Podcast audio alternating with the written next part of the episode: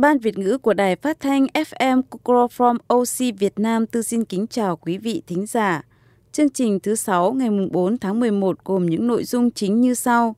Trong phần tin Việt Nam gồm có Thu nhập bình quân của người lao động tăng 1,6 triệu đồng so với cùng kỳ năm 2021 và Hà Nội cảnh báo nguy cơ bùng phát bệnh dạy.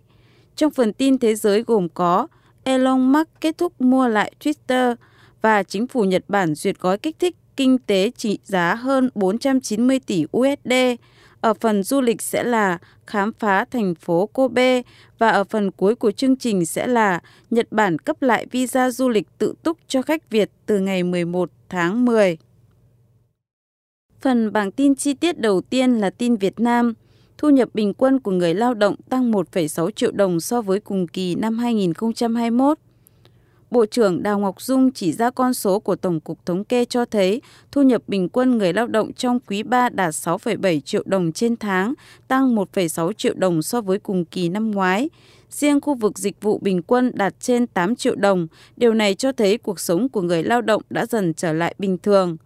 Về công tác giáo dục nghề nghiệp, Bộ trưởng Đào Ngọc Dung khẳng định đã có chuyển biến tích cực hơn về cả quy mô lẫn chất lượng người học nghề tăng lên, nhận thức xã hội của gia đình của người học có chuyển biến, đào tạo chất lượng cao được chú trọng hơn.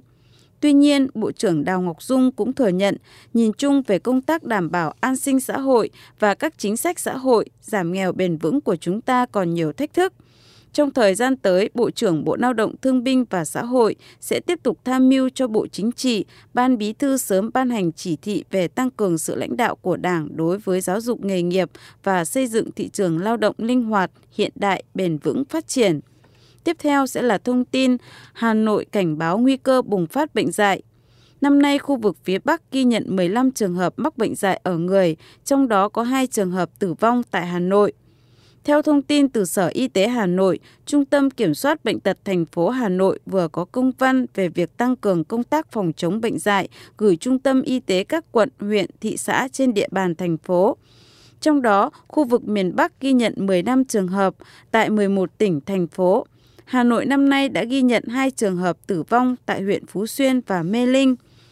Trước tình hình trên, nguy cơ bùng phát bệnh dạy trên địa bàn Hà Nội và các khu vực lân cận là rất lớn.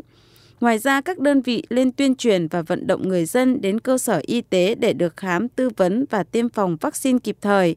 Các cơ quan cần tăng cường phối hợp với lực lượng thú y địa phương để tập trung triển khai quyết liệt, đồng bộ các giải pháp phòng chống bệnh dạy trên động vật nhằm chủ động phòng chống lây nhiễm bệnh dạy từ động vật sang người.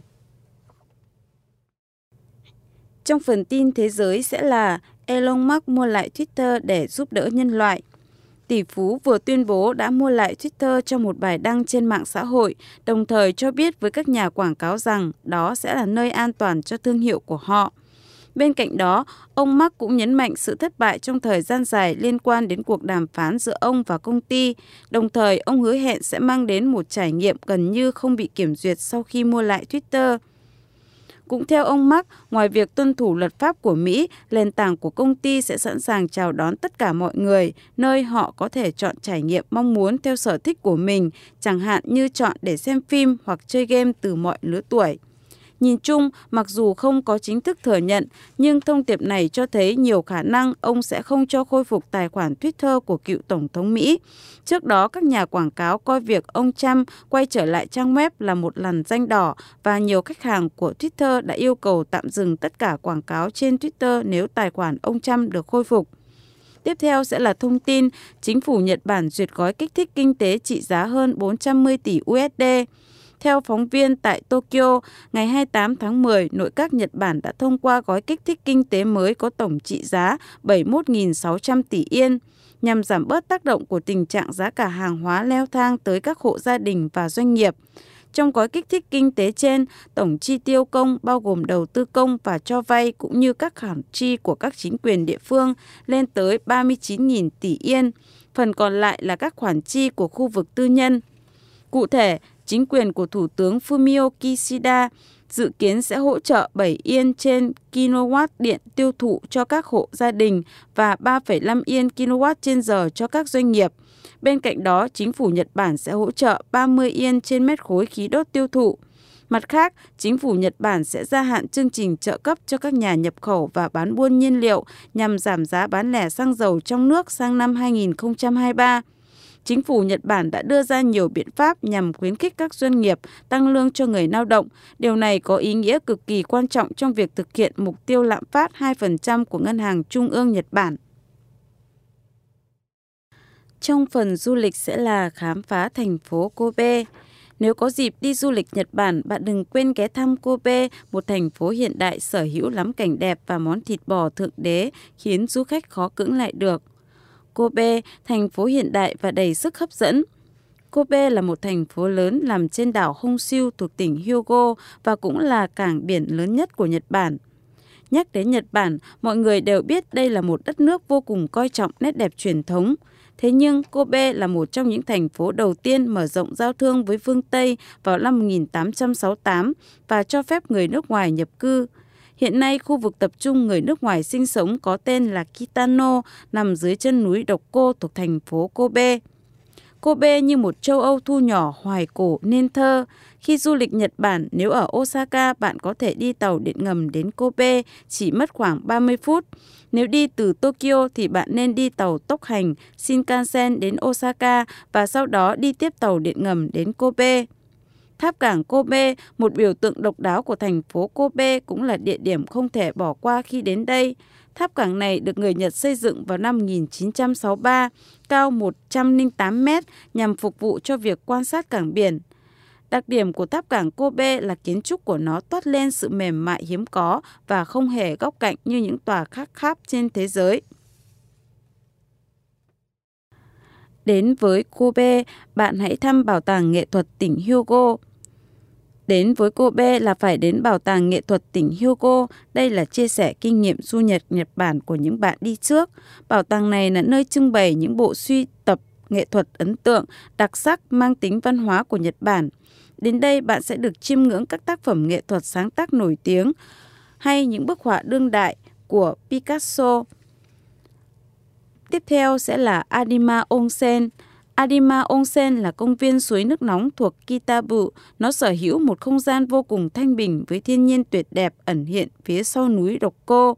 Vùng đất màu mỡ này được ví như kho báu của thành phố Kobe, hiện đại hấp dẫn du khách đến từ khắp nơi trên thế giới. Vì thế, đừng quên ghi vào sổ tay khi du lịch Nhật Bản của bạn nhé.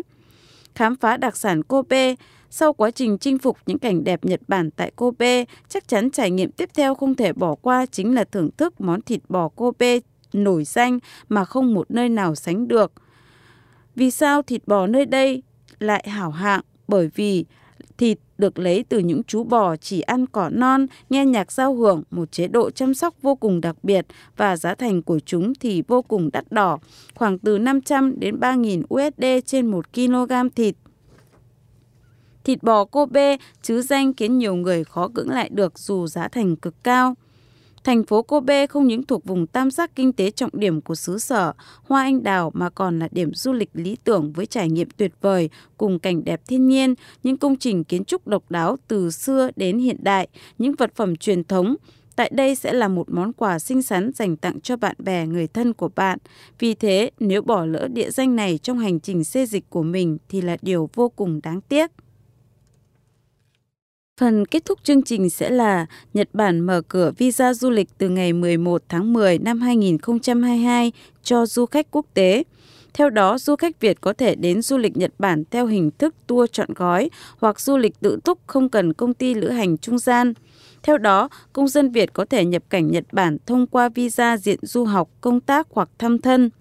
Ngoài Việt Nam, Nhật Bản mở visa du lịch với công dân nhiều nước khác vào mùa lá đỏ từ tháng 9 đến tháng 11. Quốc gia này dự kiến sẽ đón khoảng 50.000 khách du lịch nhập cảnh mỗi ngày. Hiện du khách xin visa Nhật Bản chỉ khoảng 20.000 người trên ngày. Chương trình đến đây là kết thúc. Cảm ơn quý vị đã dõi theo và lắng nghe chương trình. Mọi liên lạc xin quý vị gửi về kokoro.jp. Muốn nghe lại chương trình, xin quý vị hãy liên lạc đến dadico.jp. Chào tạm biệt và hẹn gặp lại ở chương trình thứ sáu tuần sau nhé.